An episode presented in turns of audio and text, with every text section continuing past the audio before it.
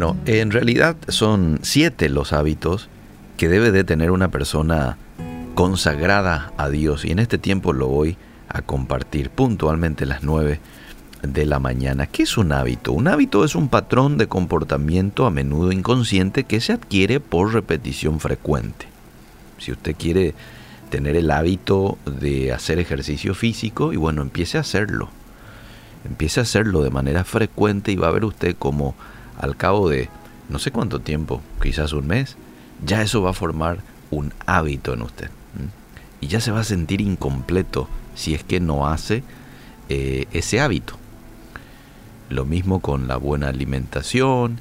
Ahora yo hoy quiero hablar de hábitos que hacen a un hombre o una mujer consagrada a Dios.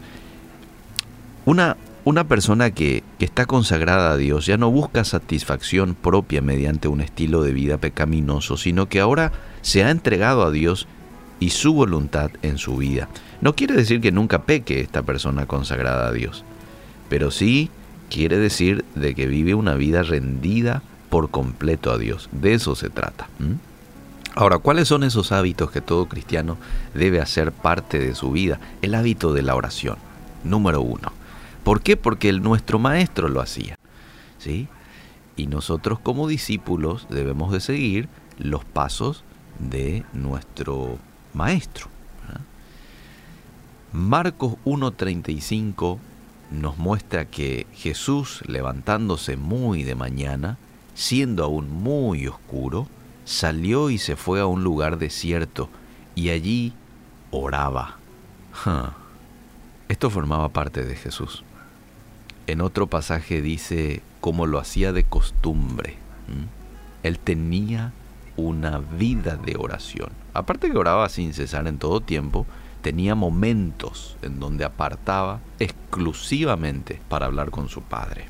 Entonces, este debe ser un hábito que yo debo de tener como cristiano. Puede ser a la mañana, puede ser al mediodía, puede ser de tardecita, noche, eso ya no importa. Lo importante es que usted tenga este hábito. La oración debe formar parte de tu vida, no solamente cuando estés en aprieto o cuando estés en la iglesia, debe ser un estilo de vida. No se puede tener una vida consagrada a Dios sin oración. No se puede. No se puede vivir en santidad sin oración. Entonces esto es clave. Número dos, tener confianza en Dios. Este es el segundo hábito. Dice el Salmo 103, 19 que Jehová estableció en los cielos su trono y su reino domina sobre todos. Qué lindo, ¿no? Proverbios 3:5 dice, fíate de Jehová de todo tu corazón y no te apoyes en tu propia prudencia. Qué bueno es cuando el ser humano confía en ese Dios creador, en ese Dios que domina sobre todo y sobre todos.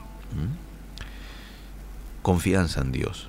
Lo tercero, meditar en la Biblia. Este es otro hábito que tengo que hacer parte mío. Dice el salmista en el Salmo 63, 6, cuando me acuerde de ti en mi lecho, cuando medite en ti en las vigilias de la noche. Hmm. Josué 1.8, nunca se aparte de tu boca este libro de la ley, le dice Dios a Josué, sino que de día y de noche medites en él, para que guardes y hagas conforme a todo lo que en él está escrito, porque entonces harás prosperar tu camino y todo, y todo te saldrá bien meditar en la Biblia. Y el meditar en la Biblia en todo tiempo te va a llevar a hacer. Y cuando hacemos esas dos cosas, entonces Dios dice que va a prosperar nuestro camino. Cuarto hábito, obedecer a Dios. Encontramos en Deuteronomio 27 eh, las desventajas que de pronto vienen de nuestra desobediencia las consecuencias de nuestra desobediencia. Y después en el capítulo siguiente vemos las bendiciones que siguen a la obediencia. ¿Mm? Eh, y esto es muy importante, la obediencia a Dios. No podemos ser buenos orando, leyendo la Biblia, pero si no obedecemos es como que no estamos hablando en el lenguaje de amor de Jesús. Porque Jesús dice, si me amáis, guardad mis mandamientos. Si realmente ustedes me aman, obedézcanme. Muy importante este hábito. Vamos con el hábito número 5, dependencia del Espíritu Santo. Jesús le dijo a sus discípulos, siéntense a esperar al Espíritu Santo. Y cuando Él venga, van a ser embestidos con poder y me serán testigos en Jerusalén, en Judea y hasta lo último de la tierra. Efesios 5:18 dice, no os embriaguéis con vino, en lo cual hay disolución, antes bien, sed llenos del Espíritu Santo. El verbo que usa el original griego lleno significa algo continuo en la vida, de manera constante, no solamente una vez y ya, no, continuo. Número 6. Dar a Dios y dar a otros.